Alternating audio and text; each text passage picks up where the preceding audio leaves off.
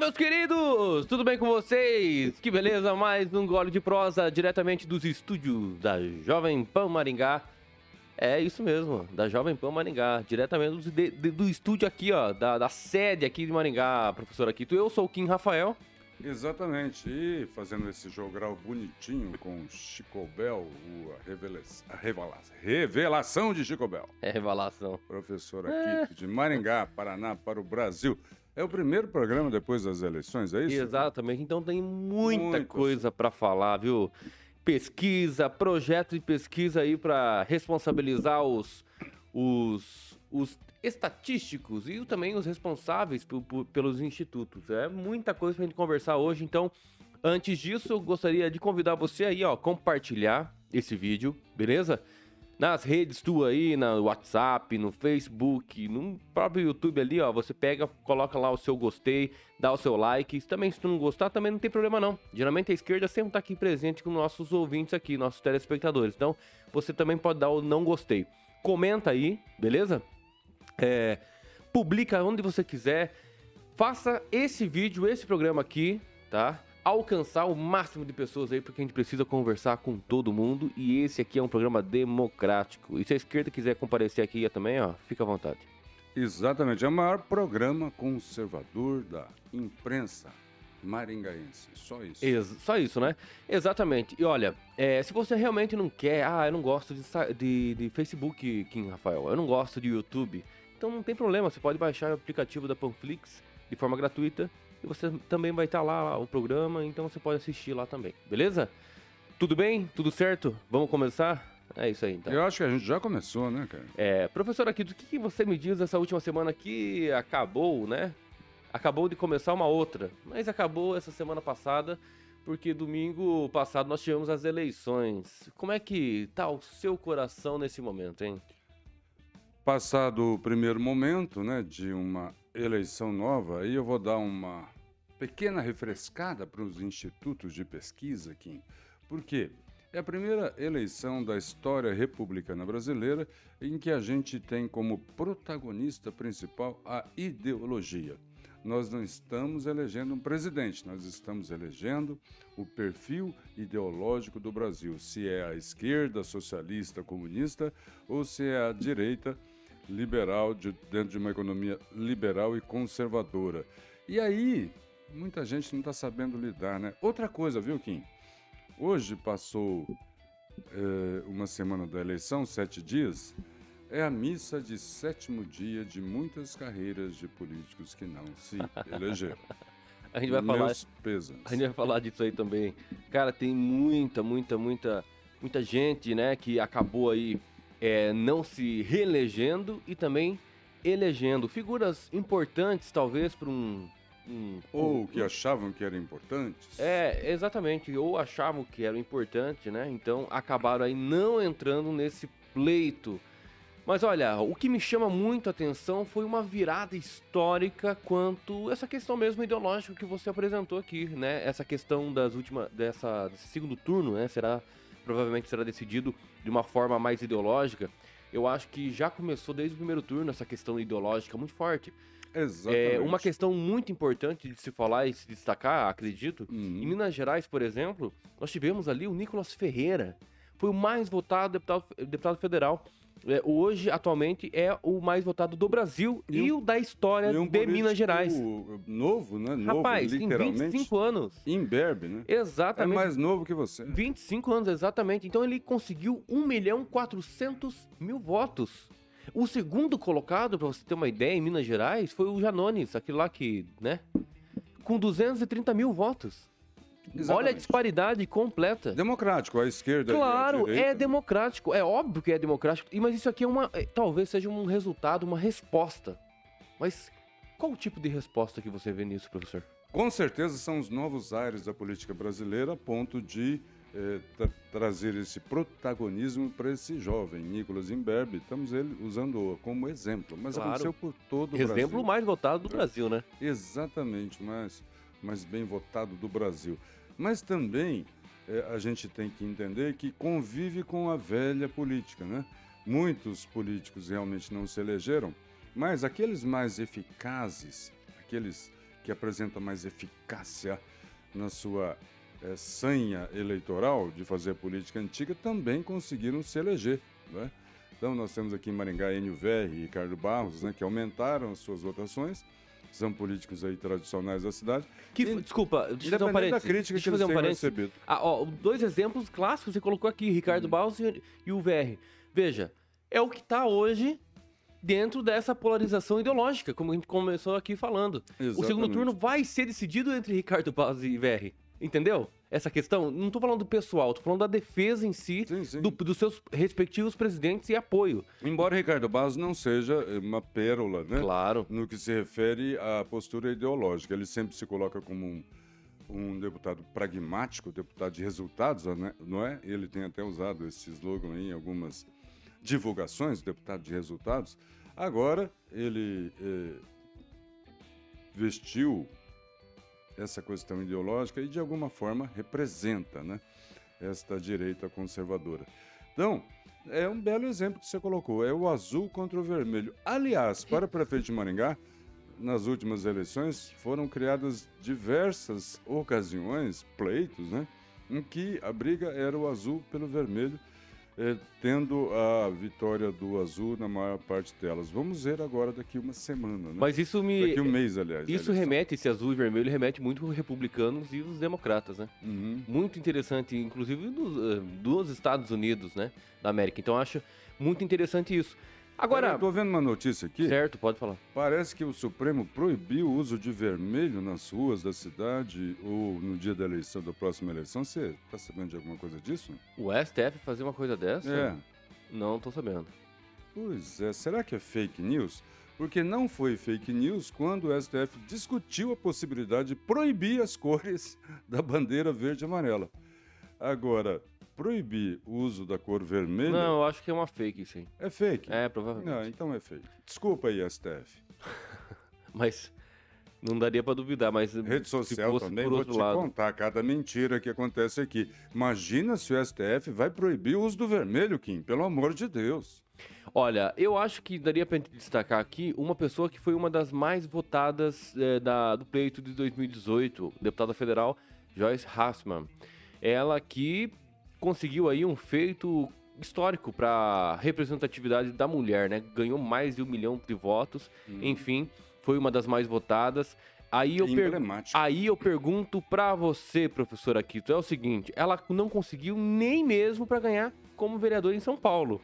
Não, não teve quórum suficiente nem para que fosse para ganhar como vereador em São Paulo. Mas nem deputado no Paraná se elegeria. Exatamente. Então veja, cara, não, não deu 13 mil votos. 13 mil votos. Exatamente. O que, que você acha que aconteceu? Joyce Hassman saiu da onda bolsonarista e esse foi o resultado? Ou não tem nada a ver essa onda bolsonarista que a gente tanto fala aqui? Não, tem tudo a ver. Acontece que no mesmo espaço a gente não pode chamar o eleitor linearmente, né? Nós temos o eleitor é, que ele é, por exemplo, é, graduado, formado em faculdade, mais analfabeto funcional. Nós temos o eleitor convicto da sua ideologia, tanto da esquerda quanto da direita, e esses três eleitores estão convivendo, elegendo aí seus representantes, né? Nós temos aí os tiriricas sendo eleitos, nós temos aí é, pessoas, é, digamos assim, descondenadas por roubar o dinheiro do povo que agora promete picanha é, disputando a eleição. Então, nós temos o convívio dessas três situações. No caso da Joyce Hasselman, né, ela quis representar uma parte mais intele intelectualmente consolidada do eleitor da direita. Mas, mas o exercício do mandato acabou apontando que ela nada mais era que uma uh, agente público circense. Para usar um termo que um deputado usou aqui em Maringá, um circense, né, de dar espetáculos, né? Eh, ridículos, inclusive, aquele que ela apareceu toda com hematomas, disse que tinha caído da cama. Caraca, ela dorme o quê? No quinto andar?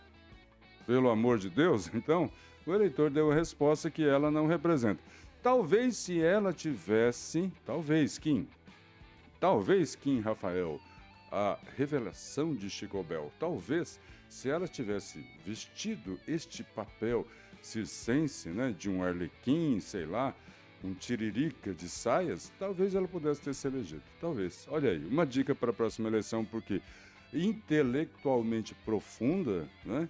E consolidada na ideologia da direita, o eleitor não acredita mais, inclusive no Alexandre Frota. Falando em Alexandre Frota, também não conseguiu é, ser eleito, né? Pelo, é, por ser de, é, deputado é. federal, ele que agora era candidato a deputado estadual, estadual, por São Paulo, né? Exatamente. Deixar bem claro. Mas é. mesmo assim ele não conseguiu ser é, eleito deputado estadual. É difícil até fazer uma análise do Alexandre Frota, porque falar que ele se fu, se fu, se você me permite, que é um ex-ator pornô, ou vai voltar a ser, é redundância, né? certo, Samuel? Boludo? Viu? Boludo argentino. Sabe o né? que, que eu fico impressionado? Essa questão dessa, da lei, assim, dessa proporcionalidade, desse coeficiente que precisa ser alcançado, a chapa, a coligação, enfim, para tentar eleger um, certo? Certo. A cada estado tem o seu, né? Coeficiente. Em Minas Gerais, por exemplo, nós falamos aqui do Nicolas Ferreira, 1 milhão e 400 mil votos, ele puxou gente do partido dele que alcançou 32 mil votos. O posterior, o subsequente, tinha 90 mil votos e não conseguiu uhum. entrar. Uhum. Você acha injusto isso? Como é que você vê essa mudança eleitoral que a, a cada quatro, dois anos acaba, acaba acontecendo uhum. para beneficiar a quem, na verdade? Será que é aqueles que só existem, que tem né, o fundo eleitoral, que tem mais é, é, possibilidade de fazer uma campanha, enfim, como que você avalia essa lei? Qualquer regra sempre trará aí algumas eh, consequências que não agradam a certos setores da economia. Então, da economia não, da política. Da política, não estou falando de política, não estou falando de é, economia. É, mas querendo ou não, resulta na economia depois. Né? É, eu estou lembrando aqui que uma frase, uma máxima, viu, Kim? antigamente que se dizia é, era o seguinte, até um grande economista falou isso, né? Que se a economia estiver bem, o cidadão se elege, não tem problema nenhum, né? E hoje não é assim mais, a ideologia está pesando. Então, o que a gente vê aí é que alguns representantes, de, de, seja de direita ou da esquerda, não, não puderam, não conseguiram se colocar legitimados como representantes desses setores e não tiveram votos. O PTB em todo o Brasil, inclusive aqui no Paraná, foi um desses casos. Agora, essa questão eleitoral está melhor do que era antes. Antes, só tinha direito à cadeira quem tivesse aprendido, uh, quem tivesse conseguido a primeira cadeira na primeira conta do quociente eleitoral. Agora não se faz também na segunda conta, mesmo partido que não se elegeu entra de novo na Combuca, né, para ver se elege algum é, candidato. Existe um aprimoramento? Creio que sim, nós temos que, nós temos que discutir com profundidade né, uma forma né, de escrutínio, de voto, de modo que seja o menos é, criticada possível, que desagrade o menos possível e que, portanto, é, represente a democracia da melhor forma possível. Certo. Olha, uma outra mulher também que foi uma das mais votadas da história da Assembleia Legislativa de São Paulo foi a Janaína Pascoal, né? Que teve mais de 2 milhões de votos em 2018. Janaína manteve a retidão de postura ao longo de todo o mandato, né? Que exatamente. Retidão de é, postura. É, exatamente. Ela tentou é, ser um pouco mais neutra em algumas questões que foram talvez decisivas hum e resultou num resultado aqui que não, não, sei se conseguiu alcançar êxito, na minha opinião. Mas aí Sim, veja. Concordo. Veja, a Janeiro Pascoal teve momentos, por exemplo, da pandemia, que ela se manteve um pouco isenta. Perfeito. É isenta. Aí que tá. Eu não sei se isso talvez seja uma resposta do povo, ou talvez pela falta de viabilidade pelo cargo que ela estava tentando concorrer, que era o Senado do, é, federal, né, Senado de São Paulo, hum. né, por, por São Paulo. Então, veja, tinha muitos candidatos lá, inclusive alguém que era posto como candidato ideal para o presidente Bolsonaro. No caso, o astronauta Marcos Pontes, que acabou sendo eleito. Sim. A Janaína Pascoal teve 447 mil votos para o Senado. É uma votação expressiva. Muito. Não, não dá para descartar. Se ela tivesse sido deputado federal, provavelmente alcançaria ali. Tranquilamente. Certo? Mas nesse caso aqui, é, ela quis como se, uh, tentar para o Senado, né? Será que. O que, que, você acha disso? Será que ela faltou um eu, pouco mais de ela... sabedoria dela? Ou ela realmente falou: ah, não, vou tentar, não tô nem aí para cargo público. Isso. É isso. É isso que eu ia falar, exatamente essa conclusão. Você citou sabedoria, a sabedoria que pautou a decisão dela foi os princípios que ela defendia e foi premiada pelo eleitor com uma expressiva votação e sai derrotada, mas com uma liderança política do Estado de São Paulo. Agora, a postura da Janaína é aquela que o presidente Bolsonaro eh, propagou por todo o Brasil. Brasil acima de tudo. Janaína, ela descolou do Bolsonaro. Ela é maior do que ser apenas bolsonarista ou bolsominion ou qualquer coisa nesse sentido. E tem uma parcela importante e relevante da população que também pensa assim e está produzindo seus líderes. E Sérgio Moro, aqui no Paraná, foi um exemplo desse. Exatamente, né? É... Mais um político né, que não alcançou aí foi o Fernando Collor. É, não alcançou, mas ele, pelo que eu passei os olhos, disputou em muito, né? A eleição de Alagoas, não chegou lá em último lugar, fazendo pouquíssimos votos. Teve uma presença importante. Agora, o Fernando Collor também ele abusa da sorte, né? Se pensarmos em corrupção de presidente no Brasil, ele só é superado pelo Luiz Inácio Lula da Silva, que quer voltar à cena dos crimes que ele eventualmente tenha cometido. Oh, um... Então ele abusou. É muita coisa também, né, Collor? É. Chega, já está com oitentinha aí por aí é bom ir para casa, né? É, ficar aos cuidados da família. Eu ia dizer cuidar dos netos, mas nem uma família, nem um neto deixa em cargo de um avô de 80 anos de idade. Viu? É, eu ia falar também de um outro político que acabou não entrando, que é o Eduardo Cunha. Né? O Eduardo Cunha ele foi questões judiciais ali que acabaram tornando elegível. Então Exatamente. ele também não conseguiu entrar. É, mais uma vez, dentro daquela segmentação eleitoral, a gente não pode tratar linearmente, né? Certo. A palhaçada acabou. Eduardo Cunha eh, concorreu por São Paulo, né? Tentando um cargo, mas o passado recente dele o condena muito. E ele não conseguiu avançar em setores da sociedade que não ligam para isso, porque tem. E uma prova disso é aqui no Paraná de novo. A bancada do PT de deputados federais aumentou no Paraná mesmo diante desse lamaçal de corrupção que o PT e a esquerda a todo custo tenta vulgarizar. Não é normal. Outro dia eu ouvi de um eleitor, uh, Kim, uhum. ah, o Lula foi preso, mas o Jair Bolsonaro também. Eu falei, como assim? Né? Ah, não, ele tentou lá jogar uma bomba. O, olha a narrativa que está sendo criada e que pega na cabeça das pessoas, né? É, é, você colocou uma coisa muito interessante que é bom, é, inclusive, enfatizar aqui. É, não sei se você sabe, mas existe uma rede social que se chama é, Cracolândia, né? Não. Chamada Twitter, na verdade. Vulgo ah, Twitter. Twitter. Porque é, um, é, uma, é uma Cracolândia que ela só tem coisa ruim naquele, naquela rede social. Então eu ouvi alguns apoiadores, é, sobretudo o Janones, que é o cara líder, né, é, do, dessa campanha do Lula aí nas redes sociais, falando, cara, não importa a forma, vamos vencer. Não importa como, né, vamos pra guerra. Esse tipo de, de narrativa que eles não estão nem aí. aquele vídeo que circulou, aquelas fotos que circularam aí, é, do Bolsonaro lá na maçonaria, visitando, palestrando, assim como qualquer outro candidato Aquilo, vai. É igual a conversa da Rachadinha. Qualquer outro vai candidato. Aquilo foi há 20 anos atrás e ele era um reles deputado federal.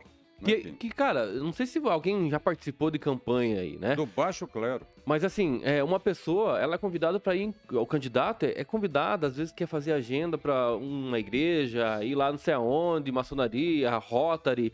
É, cara, e eu também não sei por que estão colocando a maçonaria como um, um, um pedestal do, do satanismo, do, da coisa do mal. Cara, não. Tem gente que acredita se que você não é sabe, se você não sabe o que, que é uma maçonaria, então fica quieto, vai aprender, saber o que, que é. né? O que, fale com as pessoas que frequentam, entendeu? Acho que não dá para tentar colocar um, um, um, um, cenário de trevas e colocar o Bolsonaro lá no meio e dizer assim, olha lá, ó, olha lá, evangélicos, não sei o que, não sei o que. Ah, pelo amor de Deus. Não, não dá para cair nessas lorotas, não. Qualquer candidato pode ir em qualquer lugar, e foi o que ele fez. E aí, claro, se montou aí talvez alguns photoshops que acabou transformando aquilo como algo é, é, de frequentar, né? O Bolsonaro frequentando uma maçonaria então, como se ele fosse maçom. Então, assim. São as narrativas, né? Narrativas. Então, veja, até o próprio Janones aqui é, fala, né? Ele publica. Então, veja, TSE, até onde essas fake news vão continuar? Né? Até onde realmente é, tem limitação pro, pro, pro candidato Lula com a sua equipe? Tem limitação? Me parece que não. Não tem, não tem, tem limitação nenhuma. Amarelo, né? não tem limitação nenhuma. Tem. É, exatamente. Veja, quem é realmente a ameaça aqui? Quem está sendo ameaçado sobre tudo, qualquer situação, é o povo brasileiro, acredito, nós, brasileiros, né, que tem aí um judiciário que acaba dando umas canetadas com os seus próprios interesses. Nesse acredito. sentido, Kim, outro dia eu ouvi, ouvi de uma, da boca de um, no meio da educação, né, a pessoa criticando o Jair Bolsonaro, o presidente da República, por ter em sua comitiva, né, não uma amante, não, ter em sua comitiva o bispo Edir Macedo, quando ele foi à Inglaterra, dizendo que o pessoal da Inglaterra não é, é católico. Eu falei, meu Deus do céu, um professor falando isso. Será que não estudou história, não é? Igreja anglicana, né? É, igreja anglicana, que saiu lá da igreja católica para resolver o problema no casamento de um rei inglês ali, se não me engano, Henrique VIII. Então, se professor fala uma porcaria dessa, Kim... O que, que vamos esperar dos outros, né? Que não tem informação. Então, volto a dizer, tem eleitores esclarecidos, tem eleitores daquele grupo de analfabetos funcionais. Não estou falando de gente que não teve oportunidade de estudar, não. Tem gente que fez faculdade e é analfabeto funcional né? e que acabam rejeitando ou elegendo seus representantes. Uma coisa para a gente citar bem legal, que eu acho, é aquele vereador de Curitiba que invadiu uma igreja católica. Renato Freitas. Renato Freitas foi caçado pela Câmara. Uma decisão do Supremo, né, é, de uma pessoa só, não do plenário do Supremo, restituiu a ele o cargo de vereador e os direitos políticos e foi eleito. E foi eleito deputado estadual. Não é? Então, são coisas que os outros setores ideológicos têm que aprender com a esquerda. A esquerda, quando aparece alguém, eles vão para cima e enchem a bola do cara. Não é? Como no caso desse invasor de culto de igreja católica. Não é? Imagina se, ele, se alguém tivesse invadido o culto aí. É, não vou nem falar de igreja para a gente não ficar falando só de igreja. Vamos supor, não é, que um, nós invadíssemos um uma, terreiro de candomblé. Não, não quero nem falar de religião.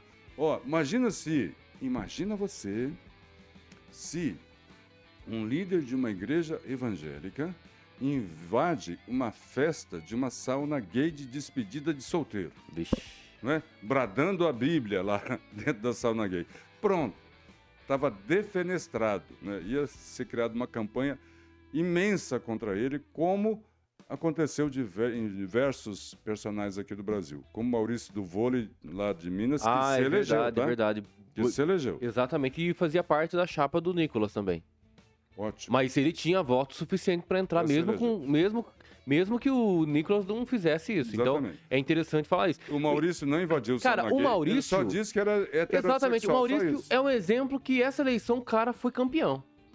Ele foi cancelado, ele uhum. foi cancelado do seu próprio emprego. Perdeu o emprego. Ele foi cancelado, né, através daquele Sleep Giant, Giant por, por Sleep Giant. que era é, Sleep Giant. só isso. Sleep Giant, eu acho que é Sleep Giant, se eu, não, se eu não me falha a memória. É uma empresa que é um policiamento ideológico tentando assassinar as reputações de pessoas ligadas a marcas. E então, o que, que acontece? Esse Sleep ele vai na marca tal, por exemplo, eu faço aí da marca Ah, Pernambucanas, né? Não, vamos, vamos dar nome aos bois. No caso, foi a Fiat. Tudo bem, tudo É. bem. É, não, Eu- eu, tô falando do meu exemplo aqui. Ah, de Pernambucano. Eu, não vou lá. olho mais carros da Eu marca vou lá, Fiat. Até eu vou a lá. Fiat se redimir desse episódio do, Mari- do Maurício do Vôlei. Tá. Eu não olho mais. Tá, deixa eu terminar, por favor. Pernambucana lá, aqui na Pernambucana, etc. De repente eu publico um negócio lá no Instagram, falo assim, ah, isso aqui, homem é homem, mulher é mulher.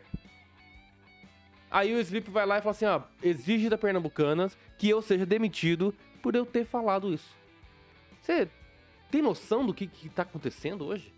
Exatamente. Maurício é um Exatamente isso que O, aconteceu. o Maurício é um exemplo de um vencedor e guerreiro graças aos seus eleitores que apostaram nele e estão apostando nele agora na Câmara para mudar essa patifaria que é a nossa política, Hum. a patifaria que é o nosso cenário político, o nosso cenário de perseguição. Perseguição a quem? Quem é o genocida? É aqueles que eles defendem, os ditadores que a outra parte defende. E esse discurso do, do genocida é em cima de um país que teve uma das melhores performances em vacinação da população do mundo. Só isso. e cria essa na- narrativa. Genocida, genocida, que a gente ouve aí toda hora, né? Falando em- nisso, cadê o coronavírus? Ninguém mais tá falando mais disso? Guerra? Ninguém. Acabou? Rapaz, Acabou essa- tudo? Essa semana eu vi a morte de- lamentável, né, por dengue. Parece que acabaram voltando as outras eh, enfermidades que podem levar à morte. Meu Deus. É Ô, professor, impressionante.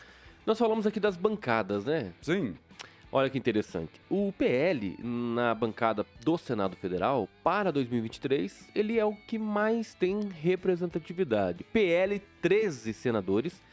União Brasil, 12 senadores. MDB, 10. PSD, 10. PT, 9. PP, 7. uhum. Será que nós já temos um número considerável para a gente conseguir? Quando eu falo a gente, entenda. De pessoas novas que foram eleitas, certo? Que querem mudar o cenário dessa estrutura institucional de um poder interfere no outro. É isso que eu tô me referindo, tá? Uhum. Eu não tô falando que eu sou do PL, não tô falando que eu sou do União Brasil, do PSD, do PT, do PP. Não, eu não sou nenhum deles. Você é de Entenda Chico uma Bel. coisa, é, sou do Chico Bel, né, atualmente em Maringá, maringaense. Porque o meu título é aqui, então eu sou cidadão maringaense hoje. E me respeita, rapaz. Ó, então assim, não, não tô rogando para mim aqui é, a necessidade de ter um partido que me representa. Não, mas são pessoas que foram eleitas, na, na sua maioria, que querem mudar essa situação do Supremo Tribunal Federal interferir em outros poderes. Será, professor Aquito, que com esse número novo no Senado, mudanças importantes podem vir por aí, inclusive, vou colocar um plus aqui, inclusive com a figura do Sérgio Moro como senador, que tem as suas pautas muito interessantes no que se refere ao fim do foro privilegiado. Será que a partir de agora, 2023, teremos aí uma ruptura no cenário institucional para que colocamos talvez uns limites no poder judiciário? Pois é, você tocou num ponto importantíssimo. Você dissecou a questão do Senado, mas na Câmara Federal está do mesmo jeito. Não, mas isso aí é outro outro Outra pauta. É outra pauta. Fala do Nunca. Senado agora. Nunca antes na história deste país nós tivemos a possibilidade, Kim, de ter no legislativo, na Câmara, e no executivo, é, eh, pessoas com fortes, consolidadas pensamentos ideológicos e de direita para realmente promover uma mudança nesse país. Esta é a grande oportunidade. Nós não vamos escolher um presidente na próxima eleição. Nós vamos escolher o país que nós queremos, ou ditado pela esquerda, socialismo, comunismo, ou pela direita, conservador, liberal. Esse é o grande ponto. Temos uma oportunidade única. O eleitor, aquele desse campo discernido, desse campo consolidado, tem que lutar muito, muito, muito, para que não seja verdade não é, uma máxima que a gente vê aí de que vai chegar um tempo que os ignorantes serão tantos que eles dominarão o mundo. Né? A gente não pode aceitar isso. Então, essa é a grande reflexão. Não dá para ficar de braço cruzado. E mais um detalhe: um personagem para mim que eu acho fundamental e eu conversei com eles com ele esses dias. Sérgio Moro pode ser, pode ser o fiel da balança dessas eleições. Muitos, muitos eleitores de Sérgio Moro eram eleitores de Bolsonaro em 2018 e não votaram em Bolsonaro nessas eleições. Sérgio Moro pode ser o fiel da balança e sair como uma grande liderança, demonstrando essa eh, humildade, esse sentimento de grandeza pelo Brasil, se ele entrar com afinco na campanha. E eu acredito que ele vai entrar, viu, Kim?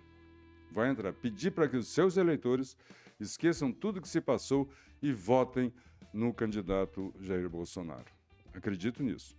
Viu? E a questão do, da presidência do Senado. Sabe que o Pacheco, até dezembro, termina ali o, o mandato dele como presidente do Senado. Hum. Será que nós temos aqui também um quórum suficiente para tentar uma presidência?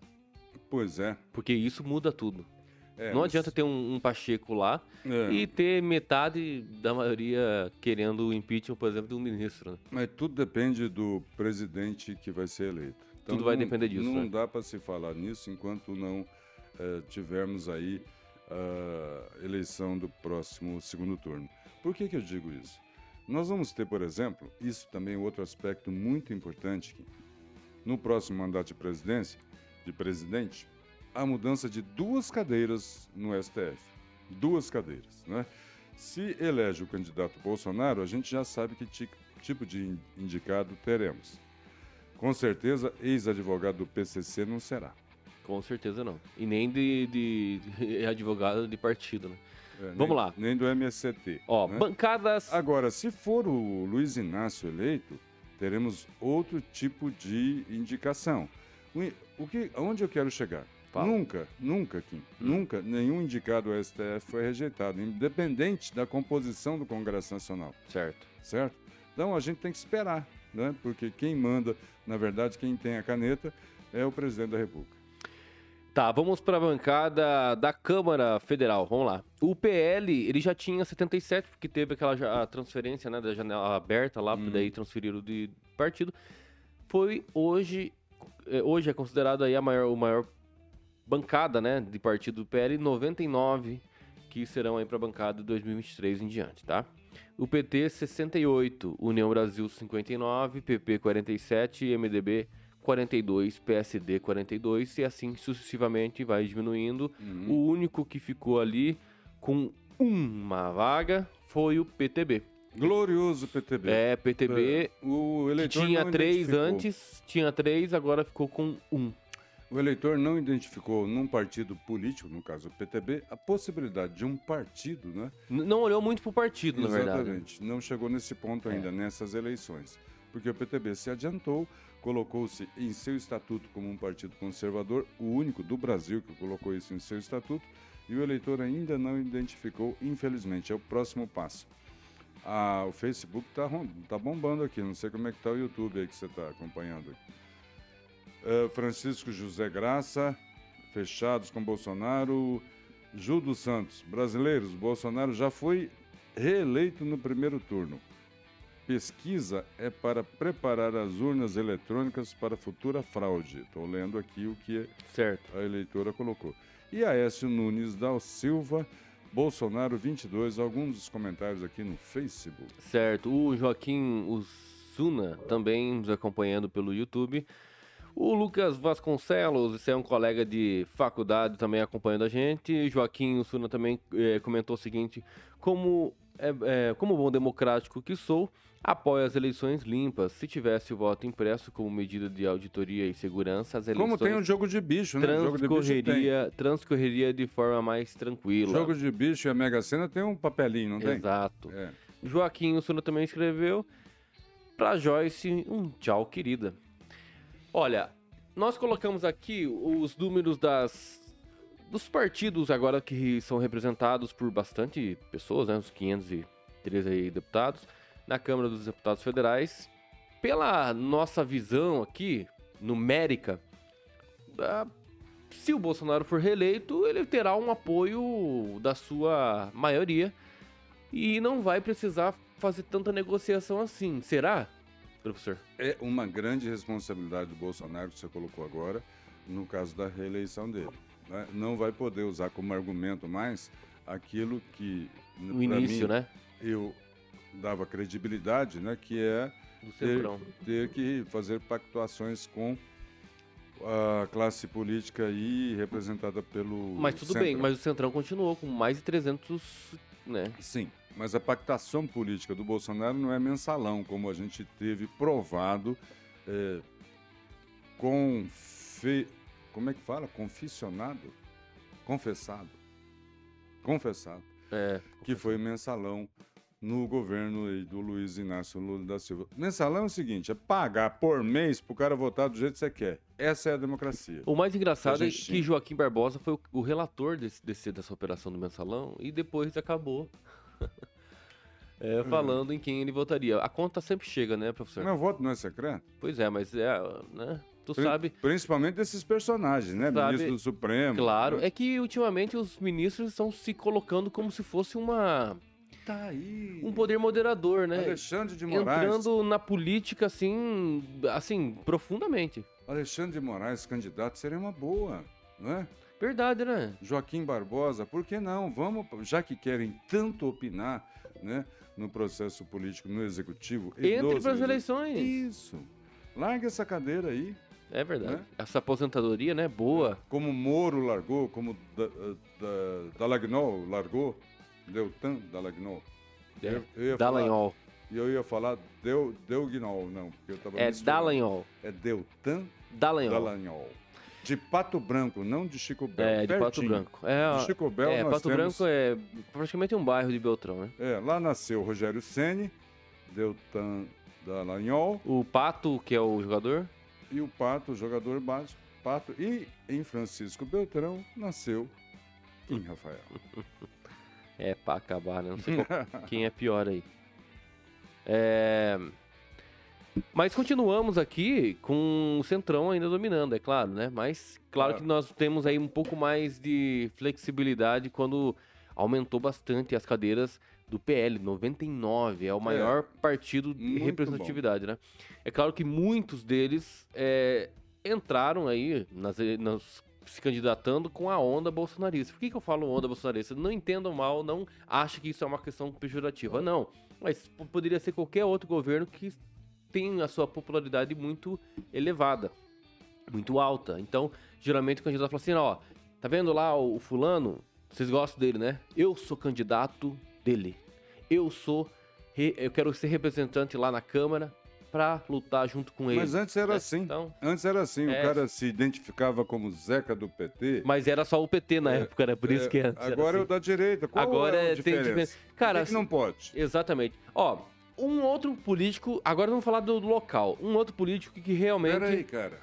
Antes de evidenciar isso, manda. É que a gente vai falar de pesquisa e os assuntos se misturam, né? Certo. Como é como é que é, o candidato a presidente, isso aqui é só um dropzinho para a gente falar sobre pesquisa depois, que elegeu a maior bancada no Senado de representantes conservadores, a maior bancada na Câmara Federal de representantes conservadores, elegeu Mourão no Rio Grande do Sul, é, é elegeu aí quase 80% dos governadores que ele apoiou, uma coisa assim, como é que ele chega em segundo lugar? Como?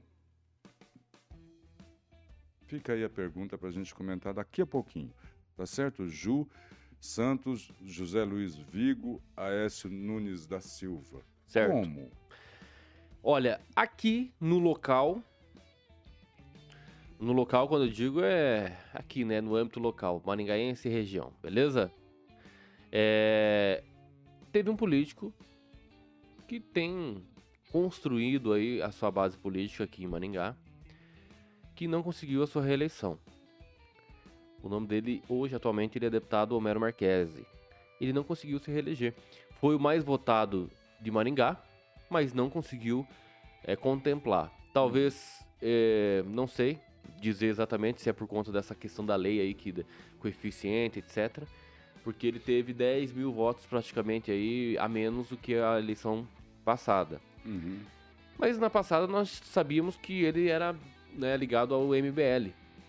E eu lembro muito bem que o Mamãe Falei rodou com ele aí para fazer campanha também para ele. E o MBL naquela época era, nossa, né, o auge do auge, também tava com o Bolsonaro, etc. É inegável que aquela coisa se elegeu. Aquele movimento. Começou né? a carreira dele com o MBL como vereador de Maringá. Exato. Aquele movi... Kitaguiri, Kataguiri teve em Maringá para aqueles. É, aquele movimento, etc. O que, que aconteceu?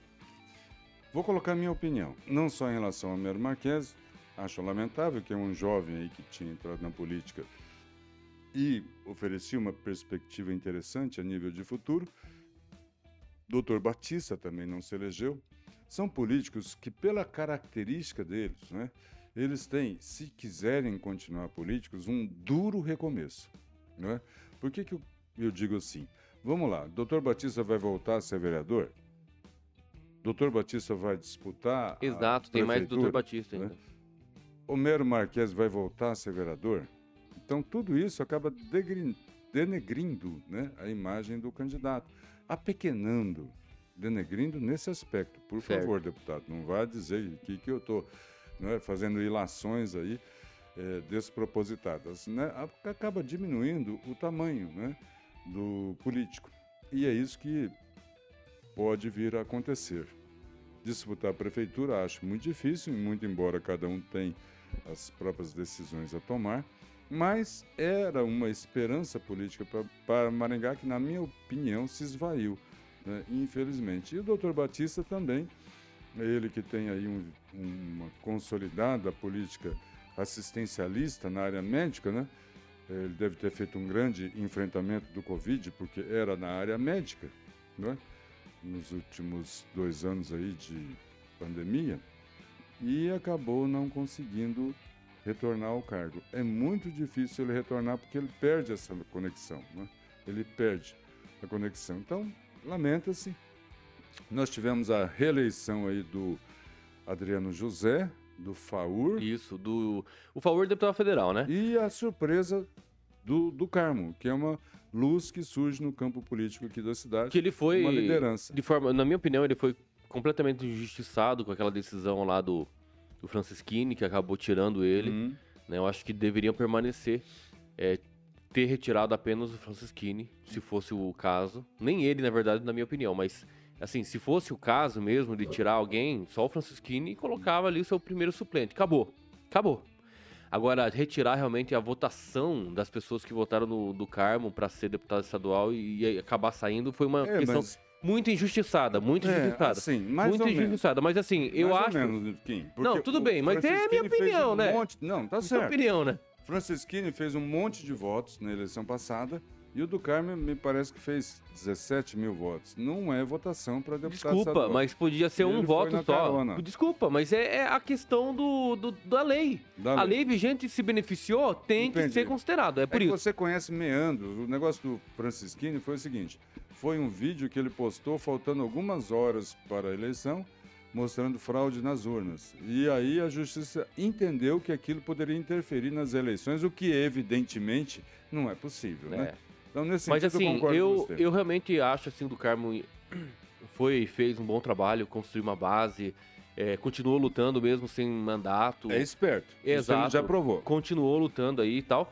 E conseguiu 55 mil votos, né? É, essa votação permite colocar ele, né, colocá-lo a votação do, do Carmo permite colocá-lo num patamar aí próximo de políticos que têm essa destreza, essa tecnicidade de buscar votos, como Ricardo Barros, Enio Verri e Luiz Nishimori. Né?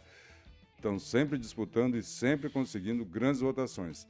Parece que nós temos mais um elemento nesse patamar aí chegando. Nós tivemos também o deputado Jacovós sendo reeleito, né, o delegado Jacovós que é o cara do PL hoje aqui, né?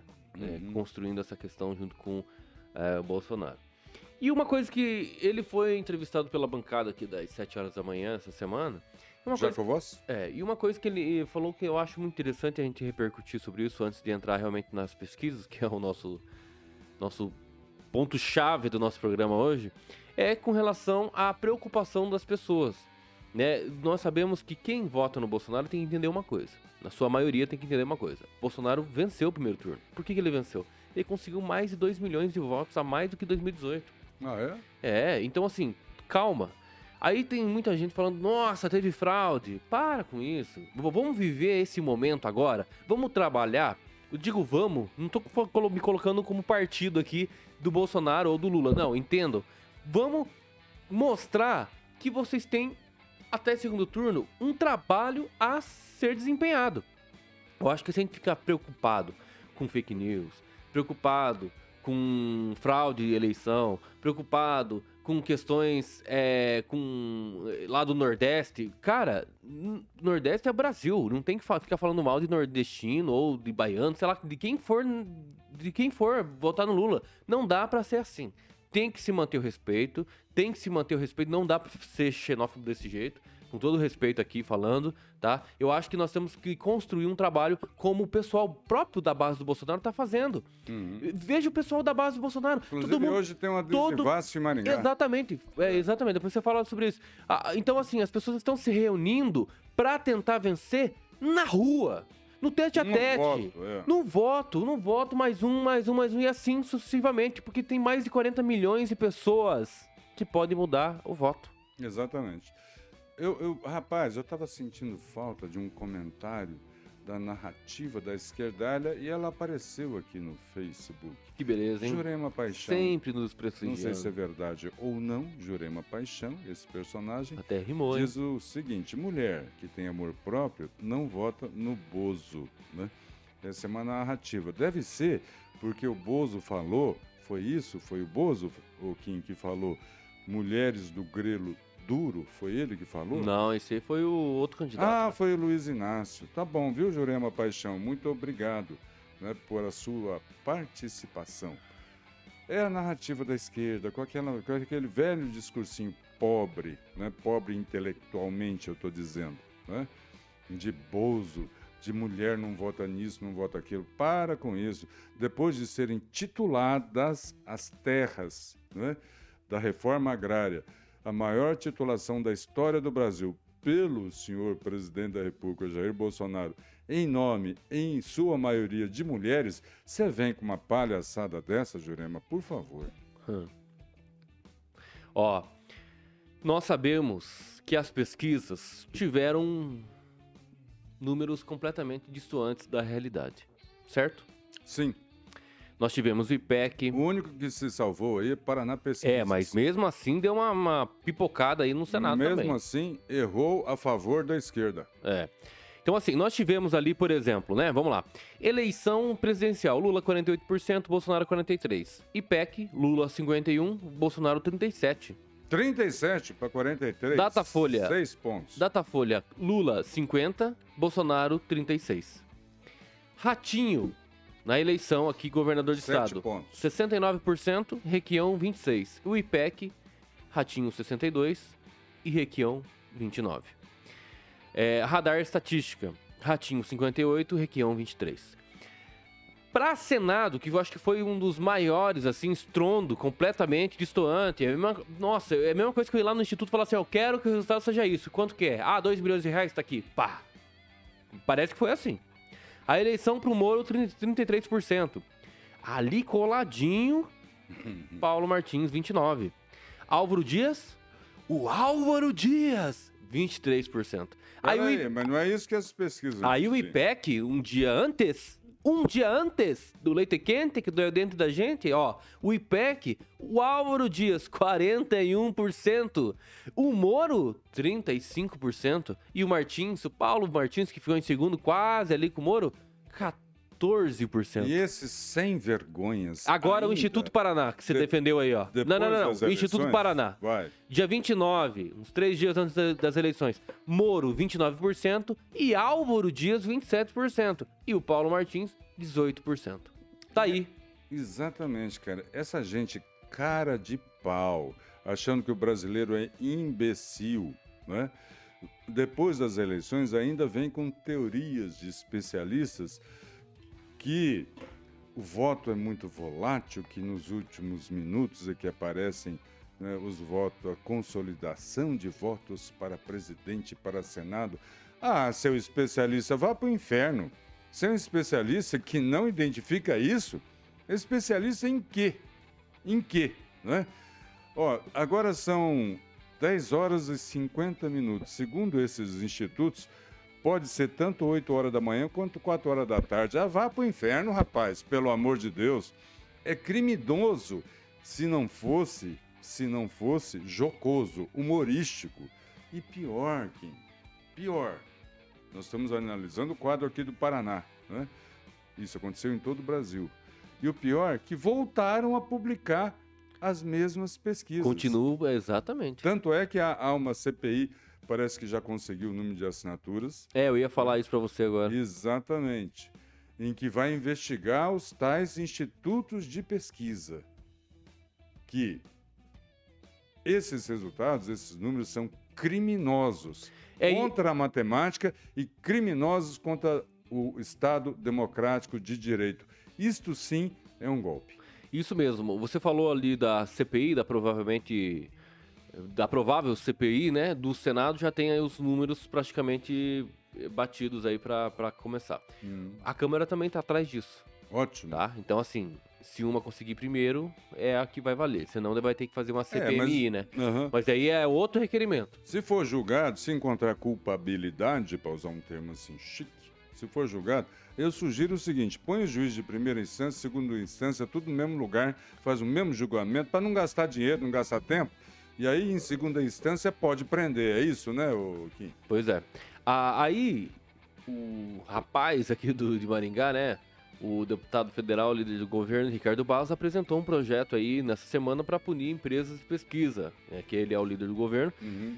Na Câmara, quer criminalizar pesquisas que tenham resultados diferentes das urnas. Então, assim, o projeto, é, ele tenta colocar ali o, estabelecendo né, uma multa e pena de reclusão de 4 a 10 anos para empresas que publicarem pesquisas que têm resultados diferentes da margem de erro declarado nos últimos 15 dias antes das eleições. Esse projeto é bem defensável, Kim. O Ricardo é engenheiro, tem formação de engenheiro. Ele, civil. inclusive, falou: falou assim: ó, eu sou engenheiro. Uhum. Se eu fizer um. Você também é engenheiro, professor. Uhum. Então, assim, se eu assinar, certo? Um projeto de um prédio, o prédio construiu, caiu.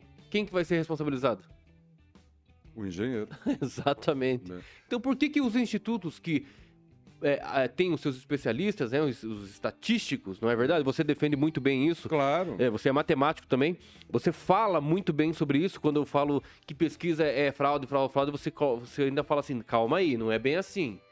É, a ela matemática, a matemática ela é exata e não pode descaracterizar isso. Essa, o, o bem do especialista de estatístico é hum. diferente daquela questão viciada do próprio dono da pesquisa que vende o resultado. É uhum. diferente. Você coloca muito bem isso. Então agora é a tua vez, professor, de colocar isso. Esse projeto aqui, ele é viável nesse momento, porque eu já tenho minha opinião, já vou até falar.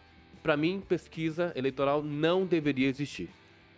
É, bom, em relação ao projeto, vamos, vamos fazer por partes, vamos fazer igual o açougueiro. Vamos fazer por partes. Carioca chegando aí.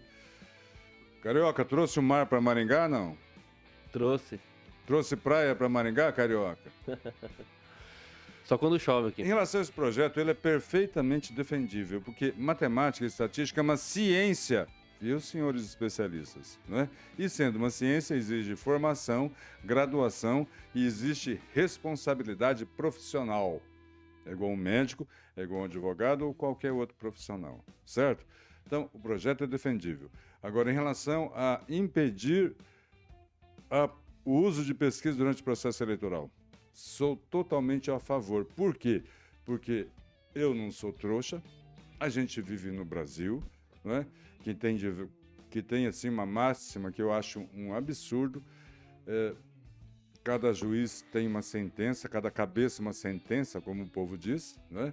Então, mesmo que haja uma proibição, vai haver, olha, se fizer isso, se fizer aquilo e tal. Então, é, mesmo que haja uma criminalização, desculpem, das pesquisas, elas vão continuar sendo publicadas.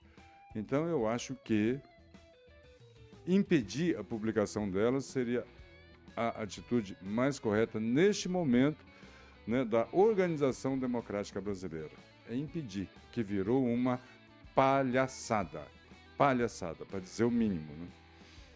É, então, assim, qual que é. Porque nós colocamos a nossa thumbnail aí, né, o nosso tema principal sobre as pesquisas. O que exatamente, professor? É... Deixa eu pegar aqui. Eu acho que As grandes derrotas do Ah. primeiro turno. Exatamente. Quem foram realmente os grandes derrotados? É, porque o- a- aquela discussão entre bolsonaristas e lulistas, né? De quem ganhou, quem perdeu no primeiro turno. Aí, É mais de lulista, né? Quem perdeu não ganha, quem não ganhou não perdeu. rapaz, eu acho que a frase da Dilma vai fazer Ah, todo sentido. sentido. É, Quem ganhou, não ganhou, Não perdeu. ganhou. E quem perdeu, Não acabou não ganhou. ganhando. é. Então, faz todo sentido a frase. Agora, o grande perdedor dessas eleições do primeiro turno foram os tais institutos de pesquisa. Uma palhaçada. Segundo os institutos de pesquisa, o meu Santos, que está lá em décimo lugar, Tá na em- margem de erro, tá ele pode ser lugar. campeão brasileiro e campeão da Libertadores ou rebaixado para a segunda divisão. Não tem outro jeito de comentar uma palhaçada dessa, né? Vocês estão brincando, vocês estão brincando com uma ciência matemática, aquela que define valores de aposentadoria, aquela que define valores que você paga no seguro para manter a saúde financeira da instituição eh, bancária quando propõe isso no mercado. Isso não é brincadeira, gente, isso é uma ciência.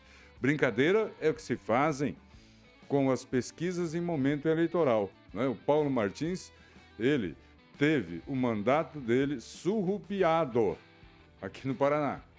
Surrupiado, né? quando colocava ele em terceiro lugar nas pesquisas, lá embaixo, né, Kim? E a disputa acirrada entre Moro e Álvaro Dias. Então, eh, não preciso dar mais exemplos né, sobre isso. É isso aí. Não perca a esperança do Brasil e ó, permaneça fiel aí, viu? Permaneça fiel porque vale a pena, indiferente do seu candidato, seja quem você realmente é. Melhore a cada dia, não deixa que as coisas, as preocupações acabam com a sua mente e acaba aí diluindo completamente o seu a sua educação, o seu respeito pelas pessoas. Não, não importa quem vai ganhar. Na minha opinião, não importa quem vai ganhar. É, acredito que as questões relacionadas ao mundo espiritual, ao mundo material, elas vão ser restabelecidas em algum tempo. Sempre foram. Então, assim, é voto a voto, meu querido, tá? É, é pessoas do teu vizinho aí que às vezes ele não votou, nem foi votar. É só conversar com ele, tá? É isso que você tem que fazer. Chega de fake news. Só fale com ele ali do E lado. parabéns, Maringá. Aqui foi 60 a 30, 2 por 1. Exatamente, beleza? Não perca a esperança do Brasil e até sábado que vem. Tchau. Até mais. Falou.